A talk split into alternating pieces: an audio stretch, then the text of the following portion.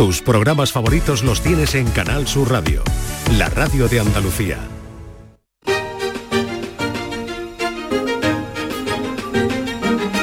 En Canal Sur Radio, Días de Andalucía, con Carmen Rodríguez Garzón. Continuamos en Días de Andalucía en Canal Sur Radio hasta las 11 de la mañana en un sábado 15 de abril en el que seguimos esperando que llueva, pero de momento ni rastro de agua. Los embalses ya bastante maltrechos siguen bajando y bajando porque claro, seguimos consumiendo agua, pero no entra ni una gota. El campo se muere, dicen desde las organizaciones agrarias. Vamos a hablar con uno de los responsables de COAC en unos minutos porque ya dicen que no se salva ni el regadío ni el secano. Y aunque no pretendemos alarmar ni mucho menos si las empresas que abastecen eh, el agua no contemplan cortes de suministro de momento, ya hay quien al menos señala a esa posibilidad si la situación no mejora, es decir, si no llueve. Poco o nada podemos hacer para que llueva, pero hay quien confía en la ayuda divina y por ello en Jaén van a sacar el 1 de mayo en procesión al abuelo y en Jerez hoy veremos en la calle el Cristo de las Aguas, una talla anónima del siglo XV de la que nos hablará Pablo Pomar Rodil, que es profesor de Historia del Arte de la Universidad de Cádiz y que nos contará qué relación tiene esta imagen con el agua o con la sequía y a cuánto tiempo se remonta esa peticiones, rogativas, rezos para que llueva. Como decimos, toda ayuda es poca.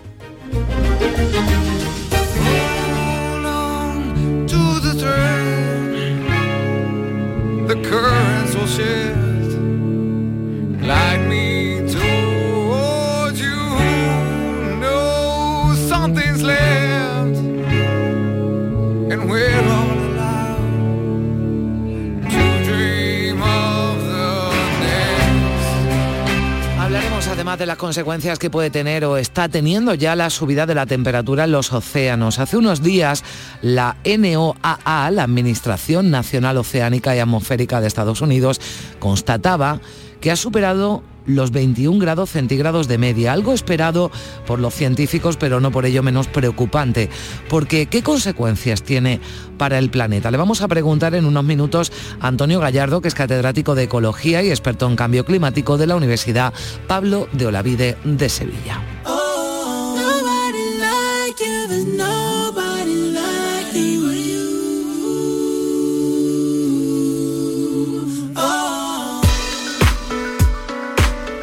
Vamos a tener hoy en el estudio uno de los eh, mejores profesores del mundo, así lo consideraron hace unos años desde el jurado de los eh, llamados premios Nobel de la Enseñanza. Es eh, César Bona, que ha escrito un nuevo libro que se llama Educación Sostenible, un manual que nos enseña a enseñar a los más pequeños la importancia de luchar contra el cambio climático y de cuidar el planeta con pequeños gestos. Seguro que aprendemos mucho los adultos también, como aprendemos también cada semana con nuestro maestro José Manuel Gil de Galvez.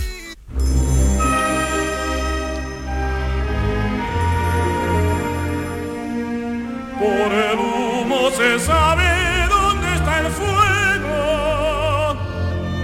El humo del cariño nace en los celos.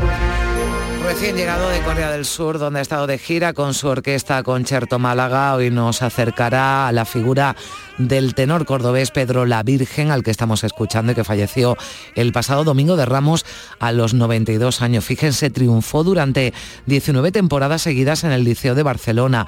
En Viena fue durante 12 temporadas el máximo tenor. Actuó en los principales escenarios internacionales como la Escala de Milán o el Metropolitan de Nueva York. Van por allí los héroes del sábado. Van a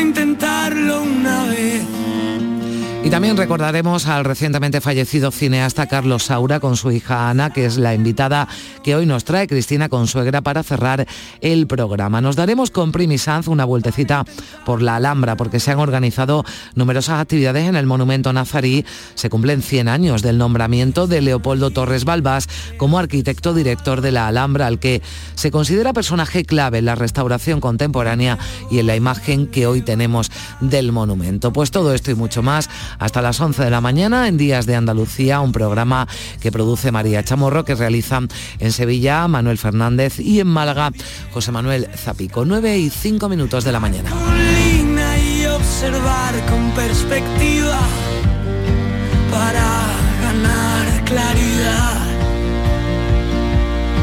Imposible ser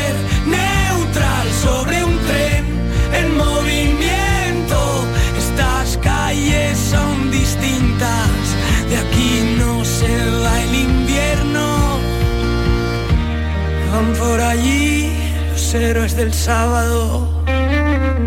¿Dónde están los que pueden parar el mundo solo con mirar? El niño crecerá y entenderá lo que su padre ignora. Llevaos la paloma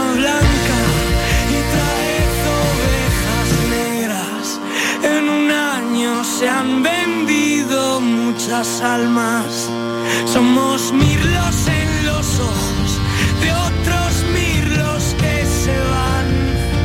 Corazón no se alimenta de las ventas.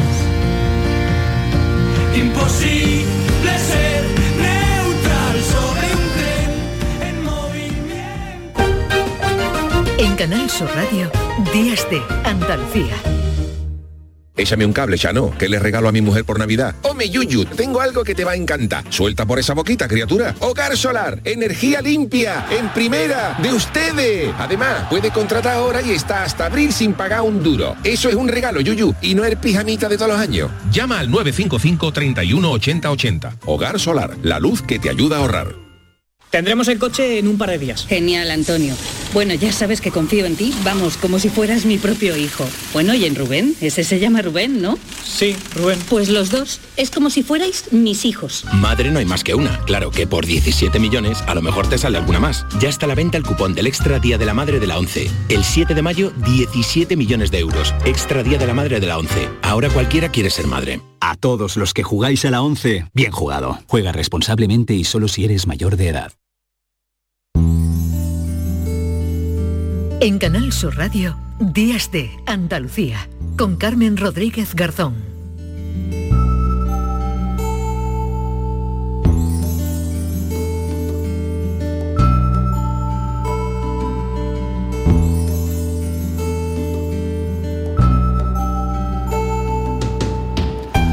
Por primera vez, al menos desde que hay mediciones, la temperatura media de la superficie de mares y océanos supera los 21 grados, un récord que no sorprenda a los científicos, pero que no les sorprenda no significa que no les preocupe.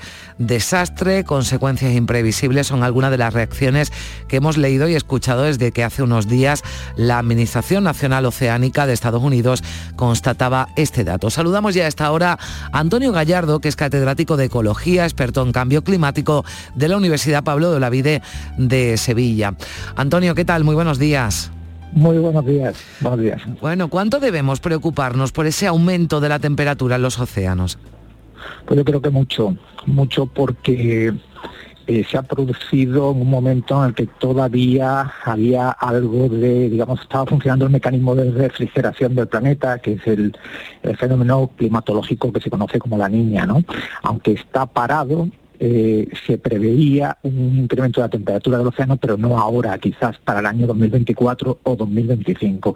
Este adelanto es un poco imprevisible y la verdad es que ha dejado a la comunidad científica un poco eh, muy alarmada. Mm. Eh, en primer lugar, Antonio, ¿nos puede explicar por qué se produce ese aumento de temperatura o por qué se adelanta, ¿no? Porque estaba, estaba previsto. ¿Cuáles son las causas? Bueno, la causa está claro que es el, calentamiento producido por el aumento de gases de efecto invernadero en la atmósfera, que tarde o temprano se traslada al océano. Por eso que el océano funciona como un acumulador de calor.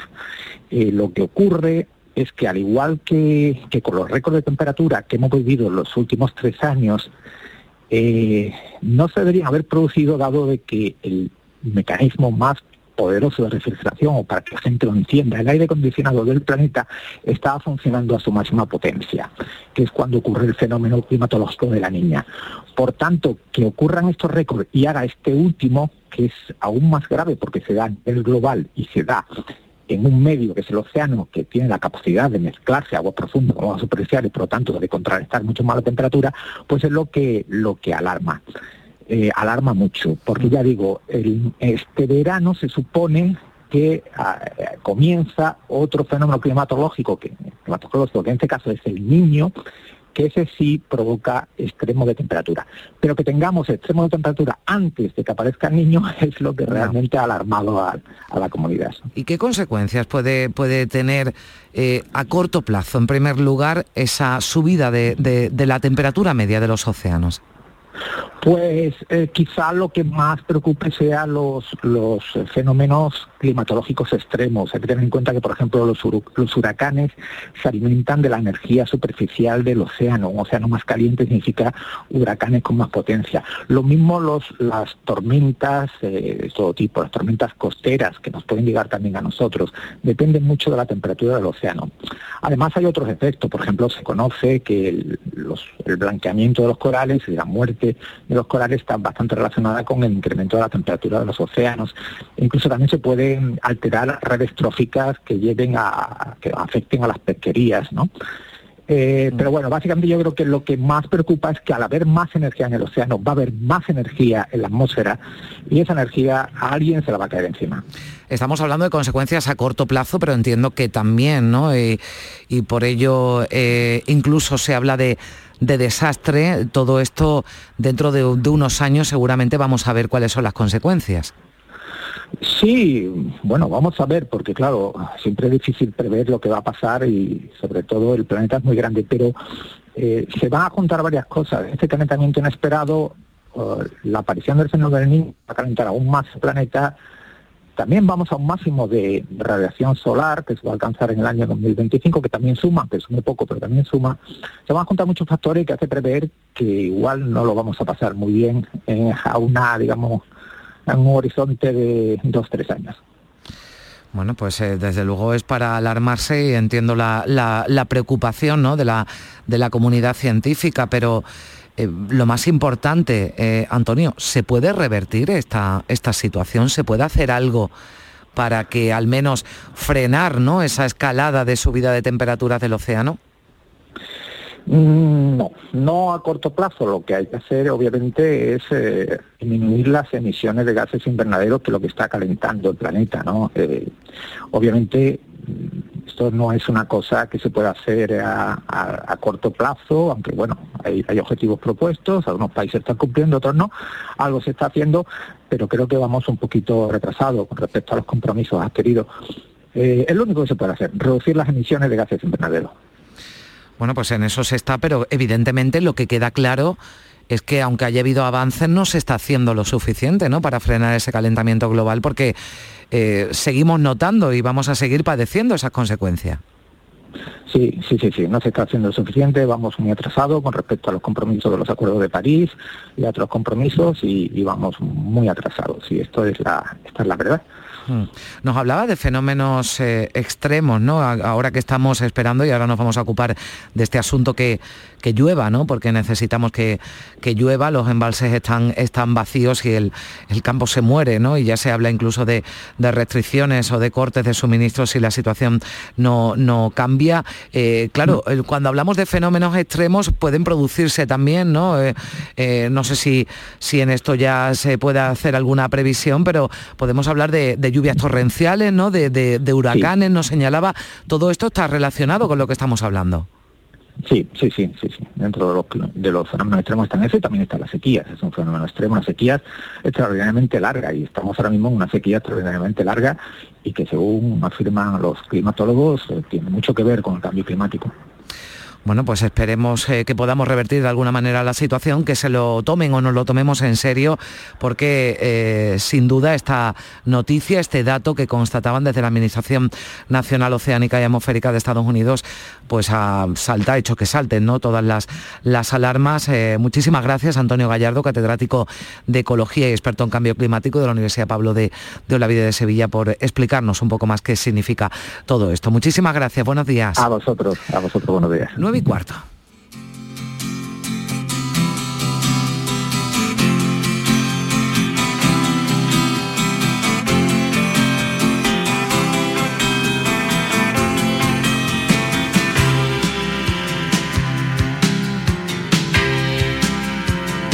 Stab a sorry heart with your favorite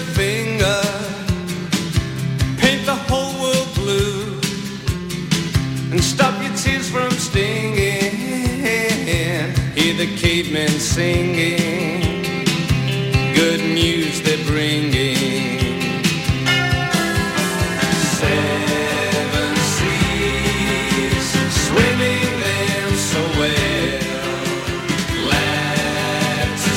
Bueno, hemos eh, hablado de las eh, consecuencias que tiene esa subida de la temperatura de los eh, océanos. Eh, vamos a seguir hablando de agua y nos lo decía el profesor, el catedrático de la Universidad Pablo de la Vida, Antonio Gallardo, la sequía también, sin duda esa sequía extrema que estamos padeciendo es consecuencia del cambio climático.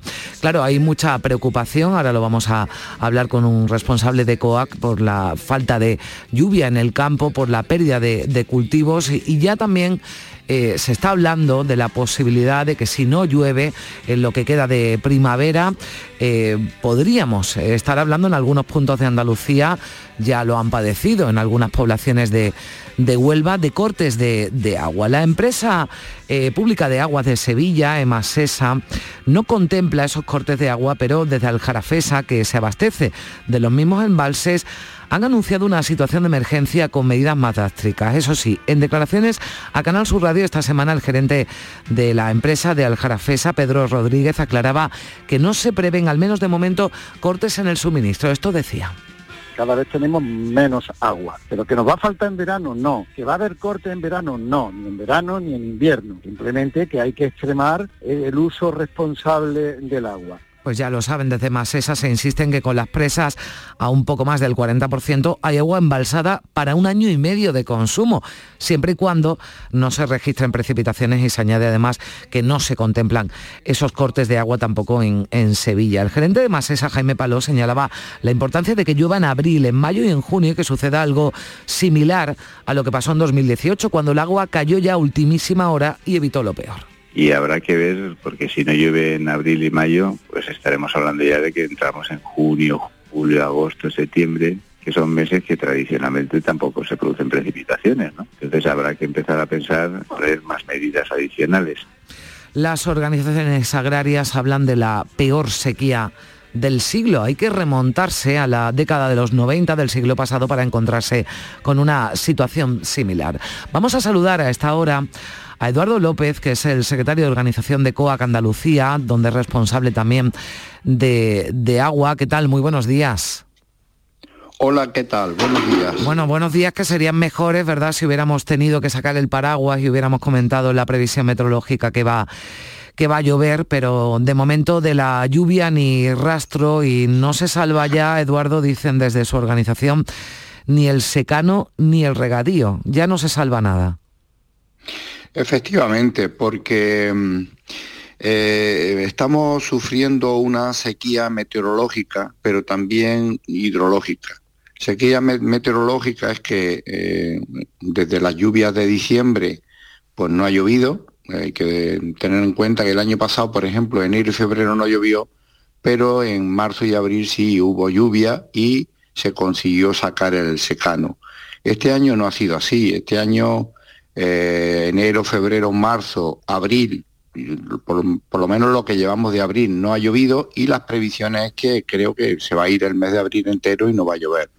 Por lo tanto, los cultivos de secano, como pueden ser cereales, herbáceos y otra serie de cultivos, incluso de regadío que se sembraron en invierno, pensando en que iba a haber poca agua y cultivos de invierno de regadío con poquita agua salen, eh, pues, eh, pues, podemos decir hortícolas, eh, fundamentalmente en, en, lo que es el Guadalquivir, hmm. porque hay que tener en cuenta que el, el secano y la, y, la, y la ganadería está afectada toda Andalucía, pero el litoral andaluz hasta ahora y la provincia de Huelva, la, la zona de, de Cádiz también, la cuenca del, del Guadalete Barbate eh, se está regando. No ha habido, mmm, bueno, en el Guadalete Barbate ha habido algunas algunas minoraciones de agua, pero hasta ahora se han salvado los cultivos. Mm. Pero la cuenca del Guadalquivir no. Ahí, ahí es donde tenemos, y la asarquía puede haber problemas desde ahora hacia adelante en los cultivos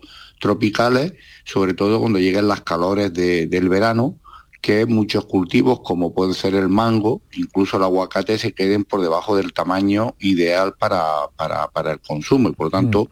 ahí puede haber problemas económicos serios. Ya mm. lo está viendo porque, como digo anteriormente, el cereal y los herbáceos se han perdido hortícolas eh, no se han sembrado en la mayoría de los casos, cultivos de, industria, como pueden ser el tomate de industria, que tenemos varias factorías cooperativas en, en Sevilla concretamente, potentes, con mm. un nivel de producción y de facturación importante, que genera un empleo eh, importantísimo, pues esto está cerrado. Y la ganadería está muy afectada. Mm. No, hay, no hay pasto y además no hay cultivos forrajeros para alimentar el, ganado.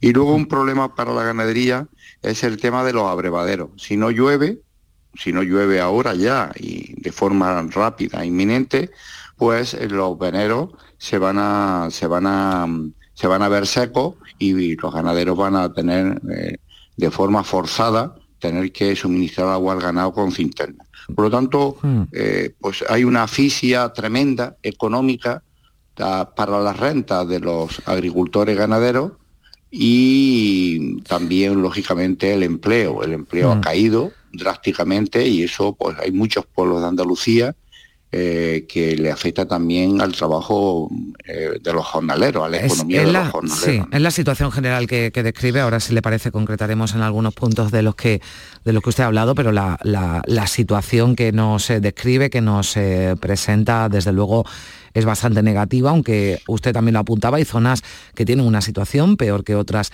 en Andalucía, pero eh, también eh, hay un eh, sector, ¿no? el de los cultivos leñosos, que no solo se puede perder cosecha, ¿no? sino que incluso se puede perder el, árbol, Eduardo.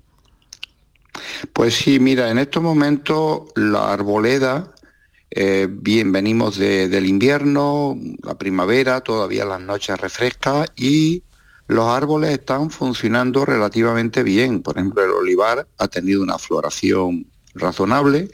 En estos momentos se necesita agua ya para, para, que, para consolidar que esa floración eh, se, transforme ya en, en aceituna.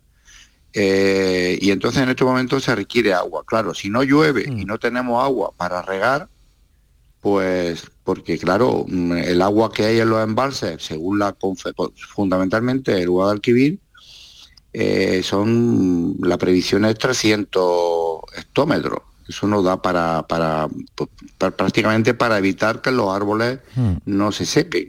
Pero estamos hablando también de una arboleda de secano, que si no llueve, como bien has dicho, esa arboleda puede incluso secarse. O sea, tenemos el riesgo de que una amenaza seria de no solamente perder cosecha, sino que los mm. árboles, la muerte de los árboles, en, tanto en la sarquía malagueña eh, y otros puntos de Andalucía y luego todo, todo el Guadalquivir. Hay que tener en cuenta que la agricultura del Guadalquivir pues es en torno al 70% mm. o 75% de Andalucía. Y usted lo decía, esto tiene eh, consecuencias muy, muy graves, eh, hablamos en términos económicos, en términos de empleo, para, para el medio rural, ¿no? Para, para aquellas poblaciones ¿no? que viven prácticamente de la agricultura o la ganadería. Sí, pues ya hay por ahí algún estudio sobre los efectos de esta sequía. Eh, y bueno, las previsiones que pueda caer el, Producto Interior Bruto en Andalucía en torno al 7%. Hay que tener en cuenta que, el año de la pandemia eh, fue del 10 o 11%, o sea que nos vamos a aproximar, porque Andalucía es muy agrícola. Hay que tener en cuenta no solamente ya lo que es el valor del, producto en origen, eh, la facturación del agricultor, sino todo el tejido agroindustrial que soporta la materia prima de que al sector aporta.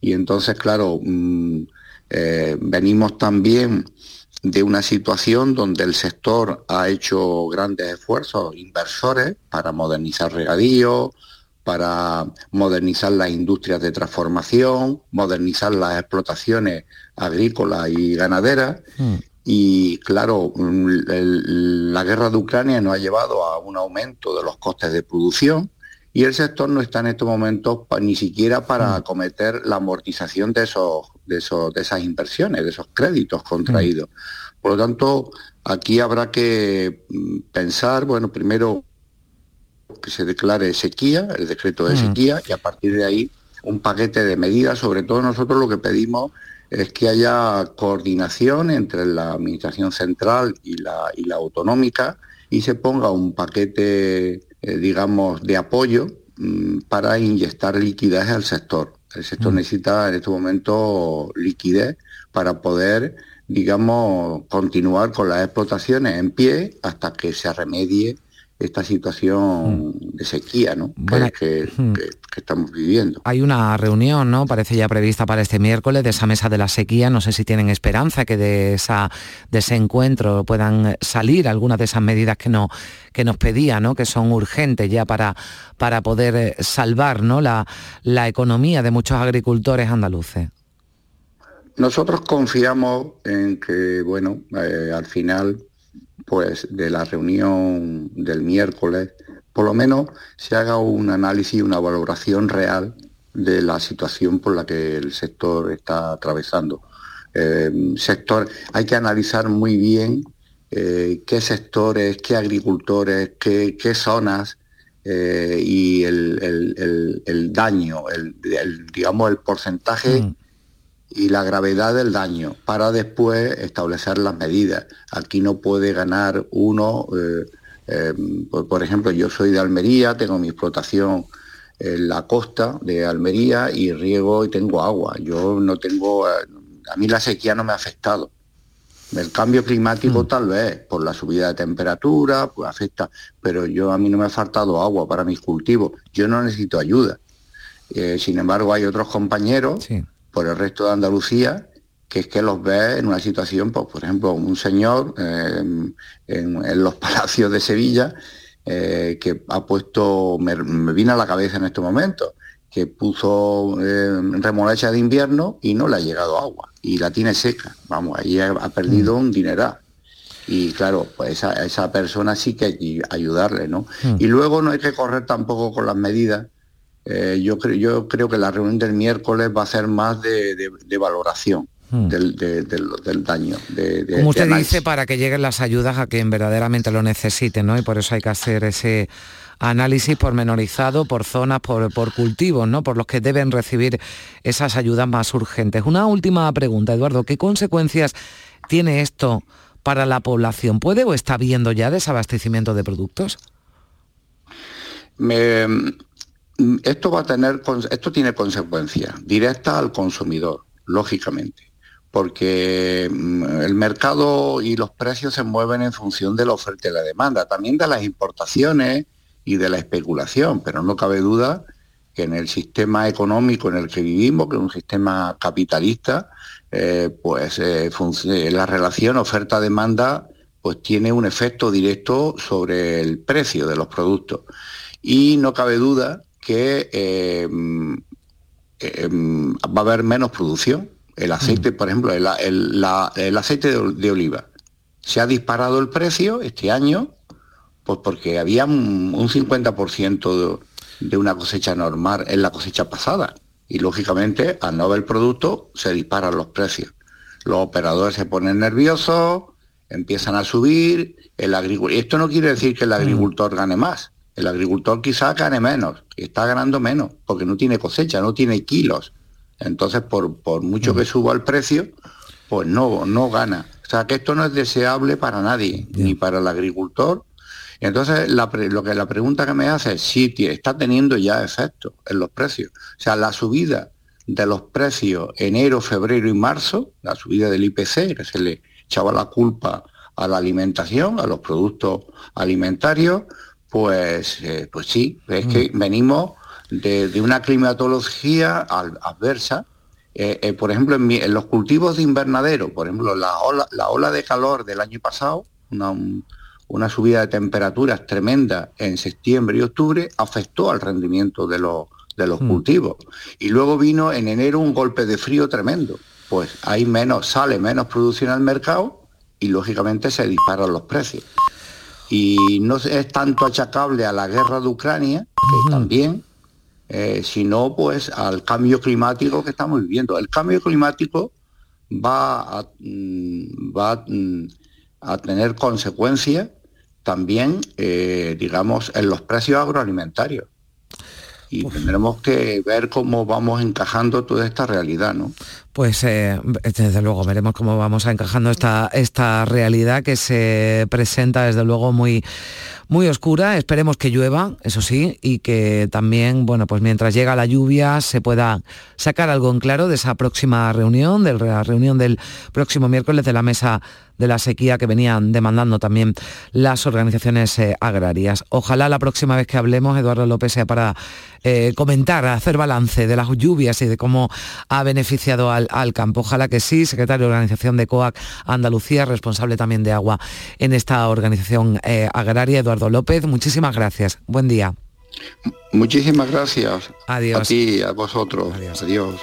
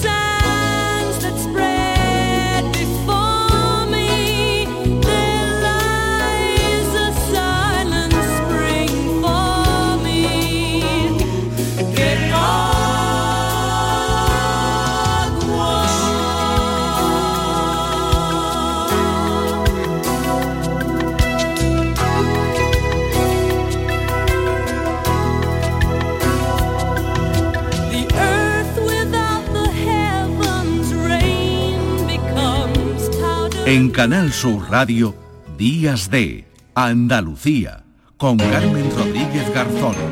¿Cómo puedes comprobar que todo esté listo para votar en las elecciones locales y autonómicas del 28 de mayo? Debes figurar en las listas del censo electoral.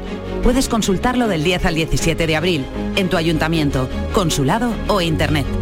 Pide que rectifiquen si hay algún error especialmente si votas por primera vez, si has cambiado de domicilio, si no has recibido tu tarjeta censal o esta contiene algún error. Ministerio del Interior, Gobierno de España. Canal Sur Sevilla.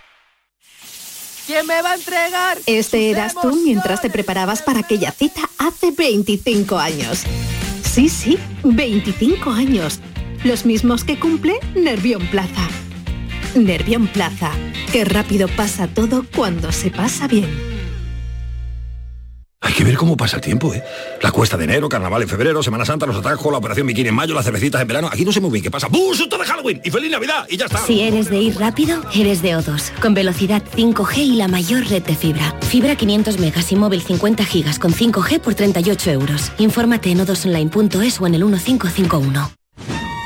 Ya se ha ido Paco y otra vez se ha llevado las llaves del coche. Pero niña, que en Ferretería El Bombín, además de puertas acorazadas con sistema anti-bumping, son especialistas en duplicado de llaves de cualquier marca de coche. Pues de mañana no pasa que vaya a Ferretería El Bombín a hacerme un duplicado de llaves de mi coche. Ferretería El Bombín. Te esperamos en Polígono San Pablo, calle Tesalónica y en Triana, calle Febo.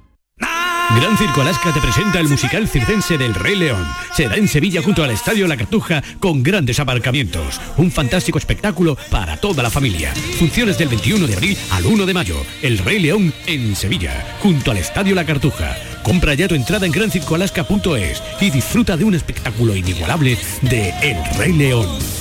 Premios Carrusel Taurino 2022. Canal Sur y la Fundación Cajasol conceden estas distinciones a Emilio de Justo, Premio Carrusel Taurino, José Ortega Cano, Premio Carrusel de Honor, La Quinta, Premio Carrusel Taurino a la mejor ganadería. El director general de la Radiotelevisión de Andalucía, Juan de Mellado, y el presidente de la Fundación Cajasol, Antonio Pulido, entregarán los galardones en el Teatro de la Fundación Cajasol de Sevilla este martes 18 28 de abril a las 12 del mediodía. Síguenos en directo en Radio Andalucía Información, con el patrocinio de la Fundación Cajasol.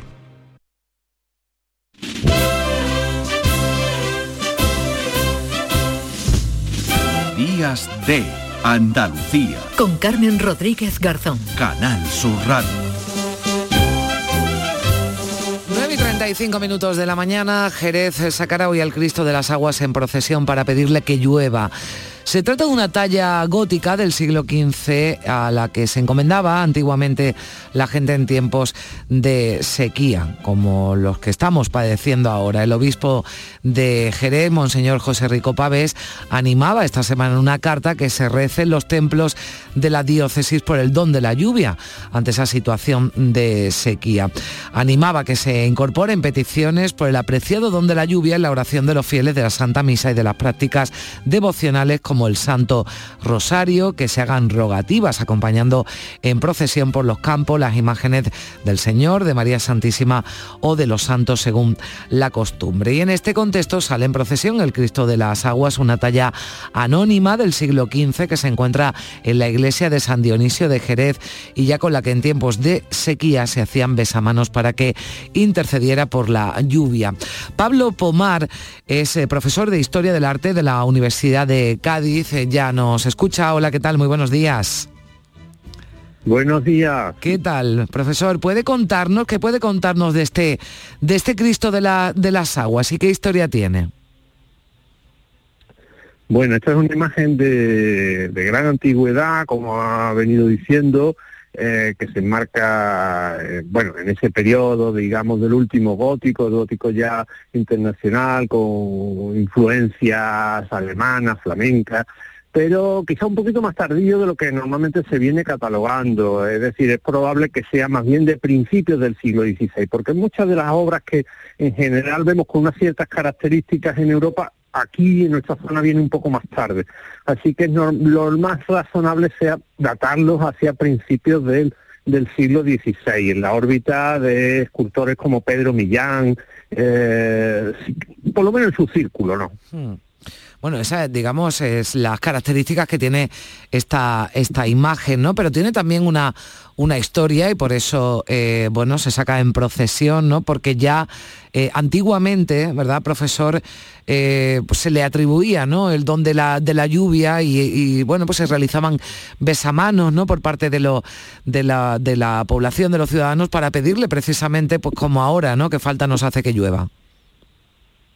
Sí, efectivamente, la, identificación de esta imagen con la realización de actos de piedad orientados a, la, petición del don de la lluvia, eh, de misa eh, ampetendan aquan, etcétera, está documentado desde muy antiguo. De hecho, ya, por ejemplo, el, en, el, en el acta de donación de la urna de del Santo Entierro de Jerez, una obra eh, ya barroca, pero eh, se, pide que si la que si hay una serie de, fin de cláusulas en, la, en el acta de, donación que dice que si no se cumpliese con esas actas se realizase eh, en fin que se que fuese a parar a la iglesia de San Dionisio para que utilizase esa urna el Cristo de las aguas sí que es una imagen que debió tener gran mm, devoción y que ha seguido teniendo gran devoción a lo largo de la historia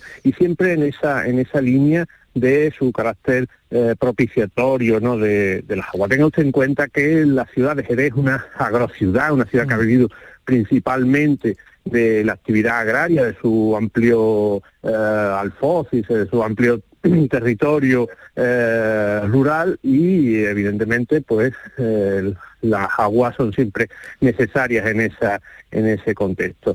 Eh, se decía incluso que no solamente era necesario eh, sacarlo en procesión, sino que apenas se le movía un poco de su de su urna ya se propiciaban las aguas, ¿no? Eso según la leyenda popular. Claro, bueno, pues eh, ojalá, ojalá esa procesión eh, sirva para, para algo. Claro, de hecho, el, el nombre de las aguas, ¿no? El, el nombre de, de este Cristo va precisamente relacionado, ¿no? Con esas peticiones que antiguamente se le, se le realizaban, ¿no? De ahí su, su nombre, ¿no? Entiendo que tiene sí, sí. esa Sí, aquí hablamos, hablamos muchas veces de antiguamente, pero yo creo que ha sido un permanentemente. Es decir, eh, yo cuando era pequeño recuerdo otra eh, al Cristo de Agua salió en procesión a la plaza, de, solamente a la plaza de la Asunción, pero recuerdo a- haberlo sacado en esa ocasión. Y cuando yo dije, eh, recuerdo a mis padres que lo había escuchado en el cole, que salía el, el Cristo de Agua, mi padre pues, decía, ah, sí, sí, yo cuando tenía 20 años también salió. O sea, que es una cosa que se continúa en el tiempo, que no es una cosa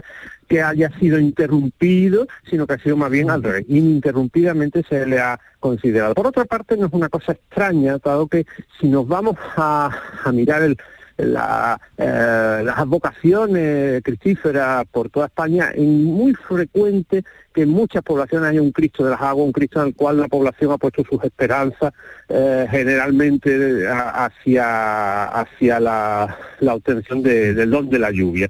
O sea que es muy frecuente que en muchas poblaciones haya un Cristo en el cual se haya canalizado esa, esa necesidad. Sobre todo entiendo en zonas agrarias, ¿no? Como nos decía de, de Jerez, Eh, ¿no? efectivamente, efectivamente, sobre todo en zonas agrarias. Bueno, usted recuerda, ¿no? Cuando era joven o cuando era niño y también ese recuerdo que le transmitía a su, su padre de, de- de, bueno, cuando se sacaba ese Cristo porque había época de sequía. Le tengo que preguntar, eh, ¿llovió? ¿Llovió en algún momento cuando sacaron en procesión Pues, eh, a- a- al Cristo de las Sí, aguas? Yo, Sí. yo recuerdo, sí, yo recuerdo una vez que don, don Luis Bellido, que era el histórico párroco de San Dionisio, eh, eh, sal- salía y, y- y no pudieron sacarlo del, del- del umbral de la puerta. O sea, fueron, fue, eh, fue una cosa verdaderamente milagrosa, pero que estaba todo previsto, tenía una pequeña parihuela y justo al, al abrirse la puerta empezó a llover y no pudo salir porque se iba a deteriorar. Bueno, pues la previsión parece que hoy no va a ser cuando salga, pero esperemos que, que pronto, que pronto lleguen Bueno, esa- la- esas lluvias porque, porque cualquier ayuda, bueno, pues es, es poca. Muchísimas gracias a Pablo Pomar Rodil, que es profesor de Historia del Arte de la Universidad de Cádiz y que nos ha acercado a esa figura del Cristo de las Aguas de Jerez, al que, bueno, pues hoy se le va a pedir en para eh, que llueva, que llueva, que, que buena falta hace. Gracias, profesor, muy buenos días. Muchas gracias a vosotros. Muy- ahora.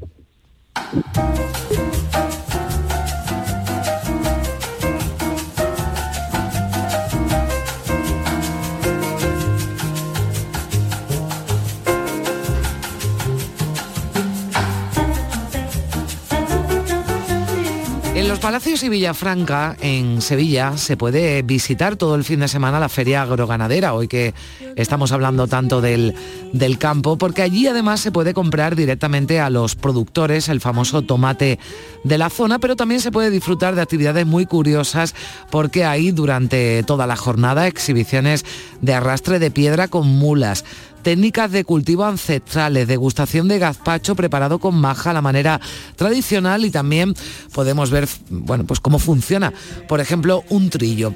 Allí nos vamos con Javier Moreno. Javier, ¿qué tal? Muy buenos días. Hola Carmen, ¿qué tal? Muy buenos días. Pues mira, me he venido hoy a los Palacios, a la feria agroganadera que se celebra durante todo el fin de semana y me ha llamado mucho la, atención la zona precisamente ganadera. Hay aquí una asociación que se llama La Era. Voy a hablar con, con Eduardo Franco, que es uno de los miembros de la, de la asociación y me da la impresión de que lo que hacen, Eduardo, es pues mantener vivas algunas, algunas tradiciones que ya se han perdido, ¿no? Por ejemplo, estoy viendo, vaya, vaya el tamaño del, lebrillo este. ¿Qué tal, Eduardo? Muy buenas. Bueno, buenas tardes. Y, y el, y, y el decían las turmis, eso no son turmis, eso son majas. ¿Cómo hacen? Que están haciendo todos los días aquí un gazpacho, ¿no? Todos los días a mediodía hacemos un gazpacho para que lo pruebe la gente, los visitantes y, en fin, para que lo conozcan. Pero a la manera tradicional, así ya no se hace el gazpacho en las casas. Majao, majao con, con la maja. ¿Y qué tiempo toma eso? Eso tiene dos horas. ¿Y tomate de dónde? ¿De dónde traemos los tomates? Los tomates de los palacios, hombre. El, el tomate de los palacios. ¿Y, y tiene alguna alguna receta especial este este majao, este sopao que hacen aquí en, en- en los palacios? Bueno, por azar, eh, hierbabuena, vinagre, aceite, ajo, pimiento rojo, pimiento verde, pepino, lechuga y después lo migamos, que es un gazpacho migado. con pan. Y, y, Eduardo, de las tradiciones eh, ganaderas, ¿qué estamos viendo ahí sobre, sobre la paja? Un artilugio que, que, me imagino que eso ya no se usa en el campo. Cuéntenos. No, eso ya no, porque ya está la cosesadora moderna. Eso es un trillo. Eso se enganchaban las bestias, se hacía la era, se cegaban en el campo los haces de las gavillas de trigo y se traían a la era y se trillaba con las bestias para separar el grano de la paja y por la tarde cuando en este tiempo y salía el aire, el poniente digamos, pues aventaban con, la, con las viergas y los viergos y se separaba y se llenaban los sacos y se llevaban los graneros. Y de esos artilugios me imagino que quedan pocos, ustedes los están manteniendo, ¿no? Nosotros estamos buscado, hemos buscado por ahí artículos antiguos de vecinos de aquí de los palacios que lo tenían guardados, en fin, y estamos reuniendo aperos antiguos y cosas. Y vemos ahí también una forma de cultivar el, el, el tomate que también lo, lo, tienen aquí para que el público conozca cómo se hacía antiguamente. ¿Qué, qué técnicas son de cultivo esas? Eso es lo, los casilleros, eso se hacía unos lomos, se hacía una casita, se recortaba y se tesaba con pacho para sembrar tomate temprano, para cuidarlo de las heladas y de los fríos. Y cuando ya el tomate daba en el pacho, se le quitaba primero el pacho, después derribaba medio lomo y después otro medio lomo y quedaba ya la mata en hilo y ya regabinarlo con las bestias. Eduardo, muchas gracias y sobre todo felicidades por, por conservar estas tradiciones y por mostrarlos aquí en, en los palacios, porque seguramente eh, hay quien ni se acuerda y quien no ha vivido, quien no ha vivido esto, claro, ¿verdad? la juventud que viene no, no lo conoce, pero las personas mayores que vienen y que lo han visto, pues se alegran de verlo y, en fin, y, y queremos mantenerlo. Pues nada, gracias, ¿eh? Venga, ustedes. Bueno, Carmen, yo me quedo por aquí, ¿eh? que estoy esperando a que se llene el, a que se llene el, el, lebrillo, a que termine, que son como dos horas, pero nada, has visto qué curioso todo esto que nos, que nos han contado. Pues sí, sin duda, gracias Javier, da gusto escuchar a la gente del campo, tienen la oportunidad para conocer todo eso que nos, que nos contaban en esa feria agroganadera de los Palacios, en la provincia de Sevilla. Cuando el hortelano sembraba su haba, sembraba unas pocas y luego otras pocas y se echaba a dormir. ¿Cómo la sembraba? La sembraba así, así, así, así, así. Cuando el hortelano cavaba su haba, cavaba unas pocas y luego otras pocas y se echaba a dormir.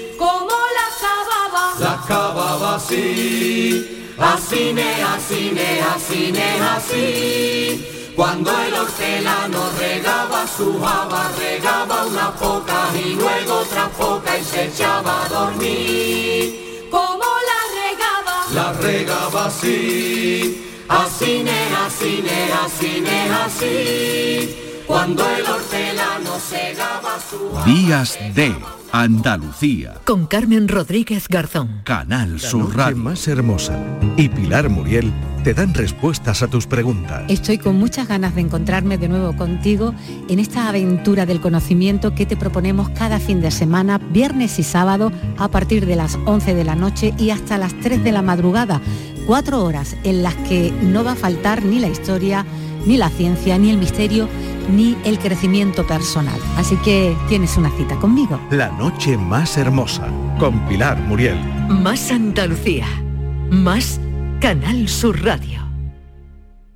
La primera libertad del silencio. Música. No puede ser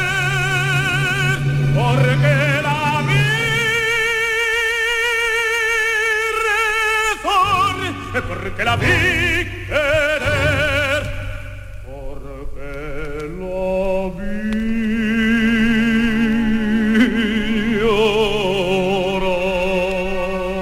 José Manuel Gil de Galvez, ¿qué tal? Muy buenos días. Buenos días, Carmen. Bueno, ¿cómo ha ido ese viaje, José Manuel?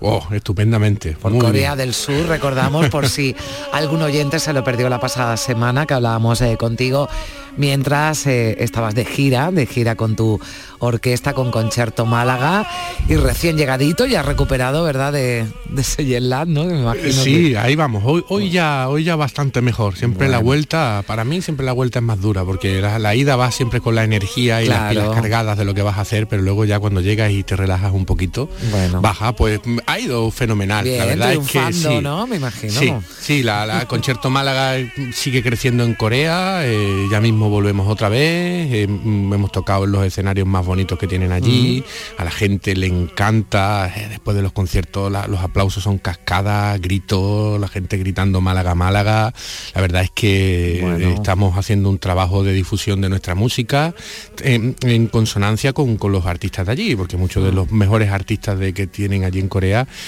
participan de, de- de nuestra gira, ¿no? Y entonces se produce ahí una unión maravillosa, no solo de la música clásica, sino en esta ocasión hemos tenido también eh, eh, la colaboración con un instrumento que se llama gayageun, que es una especie de lira eh, tradicional popular de, de la música coreana, que es muy curiosa, ya hablaremos algún día Vale. de eso, porque nos llevaron a, un- a un sitio a ver un con- una, una performance, un concierto de música tradicional buenísima, excelente, y me llamó mucho la atención una cantante que cantaba canciones de, de- de- de la época antigua de Corea Corea y, y no te creas tú que está muy lejos de- del, del flamenco y de todas nuestras canciones Fíjate. populares, todo lo que es, claro, esos cantos venían de, de- Bizancio, de, de Oriente Medio, se expandieron a, a- a derecha, a izquierda, a oeste, a, Claro, y si este. se mezclaban, ¿verdad? Antiguamente, ¿cómo no se van a mezclar ahora? Que vivimos en un mundo completamente globalizado. Efe- o sea que- Efectivamente, yo eh, cada vez que salgo, mm, s- sobre todo del, de- del mundo hispano, de todo lo que es el mundo latino, de Hispanoamérica, de España y, y- y sobre todo Asia,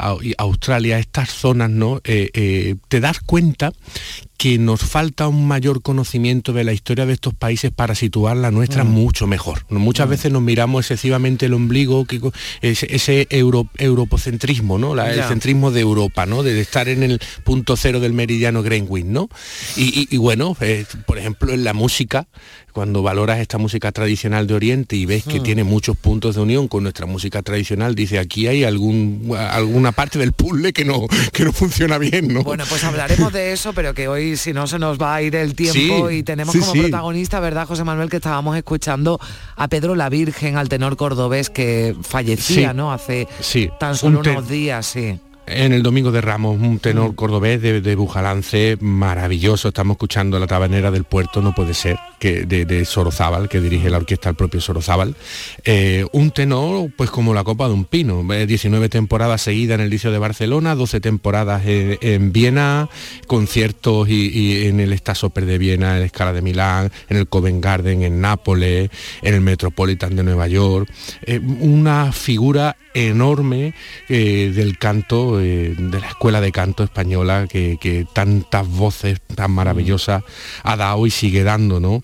Bueno, eh, te cuento un poquito su Sí. historia de, de la infancia.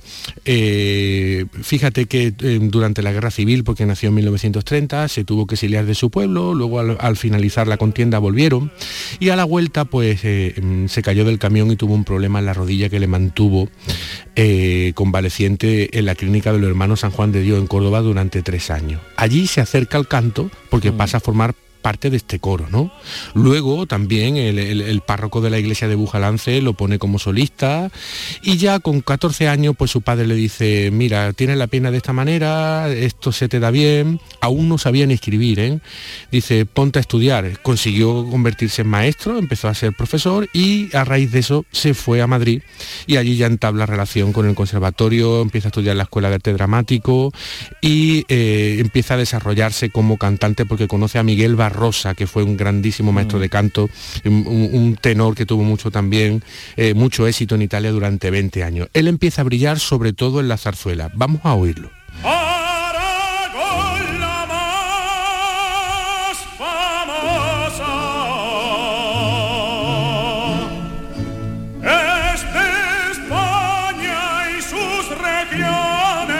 Esto también es de, de Sorozábal, justamente dirige el mismo Sorozábal esta orquesta de conciertos de Madrid. Fíjate que mm, la Virgen tiene una, una calle en Córdoba, eh, también una plaza en Bujalance, pero a mí me gusta mucho la Sí. concepción que él tiene de Andalucía y nos lo va a contar él en una entrevista que le dio a Canal Sur en 2020. Ah, Yo considero Andalucía el sitio del mundo donde el ser humano disfruta más. Disfruta más globalmente considerado, el concepto que, el andaluz tiene de la vida nada tiene que ver con el resto del mundo, porque ve la vida desde un punto luminoso, desde un punto brillante, desde un punto de alegría, de claridad. Yo he heredado ese espíritu.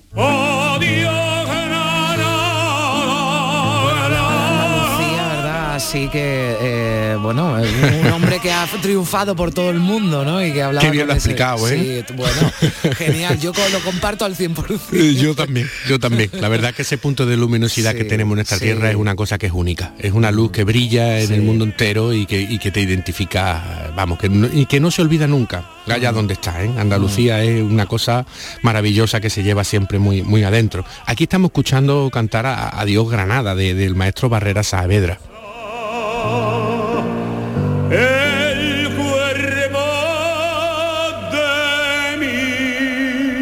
Bueno, Carmen, eh, él da el salto a la ópera. El salto a la ópera lo da en 1959 porque el tenor eh, Julio Julián, que tenía que cantar Marina de Arrieta, pues mm, se queja de que no puede cantar dos funciones programadas el mismo día, ¿no? Entonces, pues lo buscan a él, le hacen una prueba y le dan esa oportunidad. Eso le abre un, mundo, eh, ya, ya llega a todos estos teatros que he dicho antes, el, el de Viena, el- en el liceo hace una, una carrera enorme y bueno, eh, básicamente también obtiene la plaza de catedrático en el Conservatorio de Madrid desde el año 1978. Fíjate, Bellini, de, eh, Norma de Bellini, junto con Montserrat Caballé.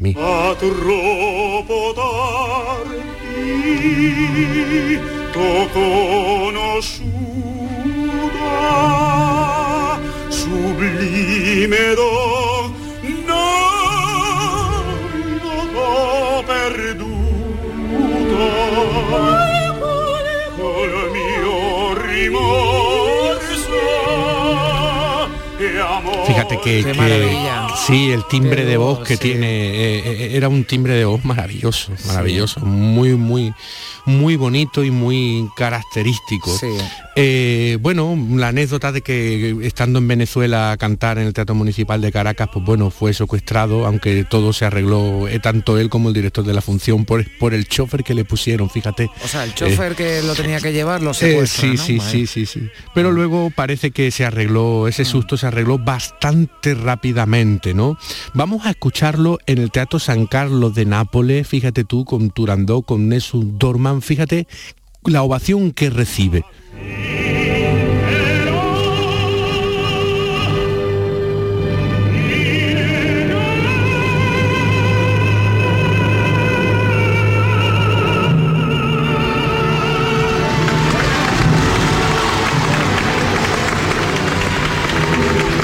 eh, Es- esto- esta ovación la está Bueno, recibiendo en- mitad de la pieza, ¿eh? La piel de gallina, ¿eh? Eso que no es el mejor eh, sonido, pero pero se, se Sí. bueno, esos aplausos es una que llegan, sí, sí. es una grabación histórica en Mm. directo pero fíjate tú que el que el, que ah, el público ha roto en mitad de la pieza ¿eh? que se dice pronto ¿eh? que no ha esperado hasta el final ¿eh? Un- Totalmente, no, no un- se han podido contener para, para, para aplaudir, ¿no?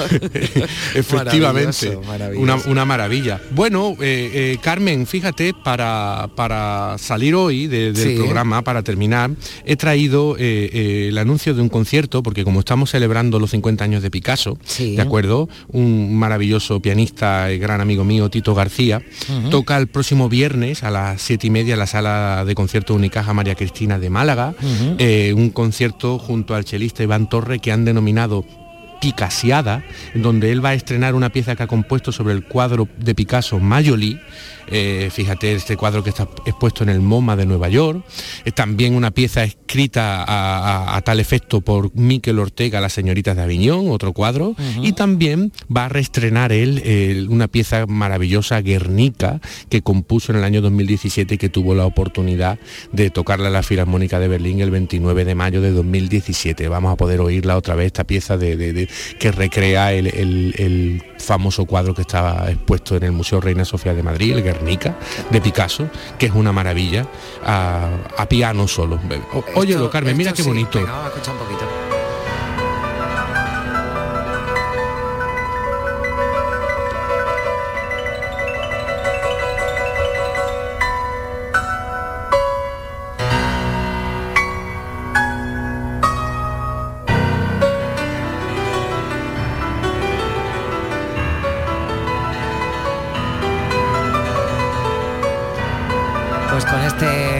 Tito García, el próximo viernes eh, nos decía en esa en ese eh, concierto, ¿no? En la sala Unicaja de de conciertos de Málaga. Bueno, pues ahí pueden disfrutar y seguiremos disfrutando la próxima semana contigo y con todo lo que nos eh, enseñas. Un abrazo muy fuerte, José Manuel.